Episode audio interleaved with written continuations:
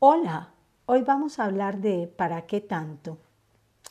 La sociedad de hoy nos anima a tener cada vez más, bajo el falso concepto de que tener significa ser, y nada más alejado de la realidad, y esto nos remite al tema de hoy sobre el exceso. En una sociedad que estimula la compra hasta llegar a ser parte habitual de nuestras vidas, incluso sin necesitar lo comprado, hay que estar más atentos a no caer en la obsesión y el deseo desmedido por los objetos que prometen darnos prestigio, clase, distinción, orgullo y felicidad.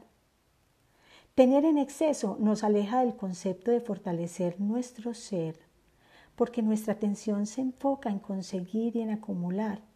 Así nos olvidemos de esos objetos y ni siquiera los usemos, a veces ni siquiera los desempacamos.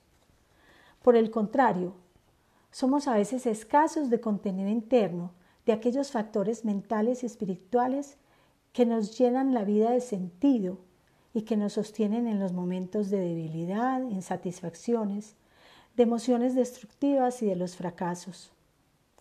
¿Acaso con mirar los objetos acumulados puedes resolver tus problemas internos? Contéstate a esta pregunta.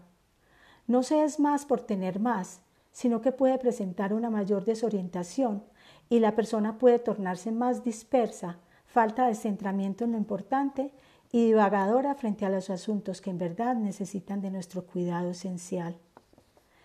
El tener se justifica en la medida en que cubra las necesidades, pero cuando se desborde y se convierte en el objetivo último de nuestra existencia, hay que poner freno, revisar y cambiar la orientación que estamos dándole a nuestra cotidianidad.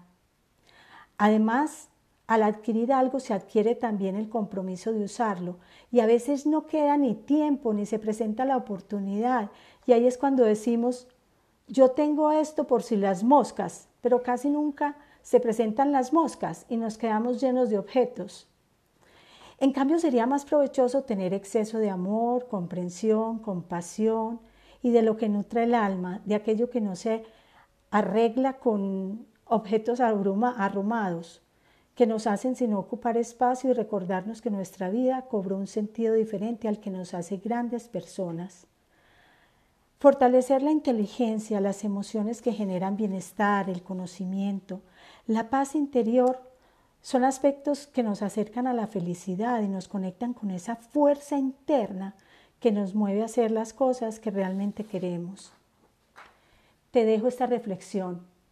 ¿A qué se debe este constante deseo de tener más? ¿Cuánto de lo que tienes te ha ayudado a salir adelante en momentos de un bajón interno?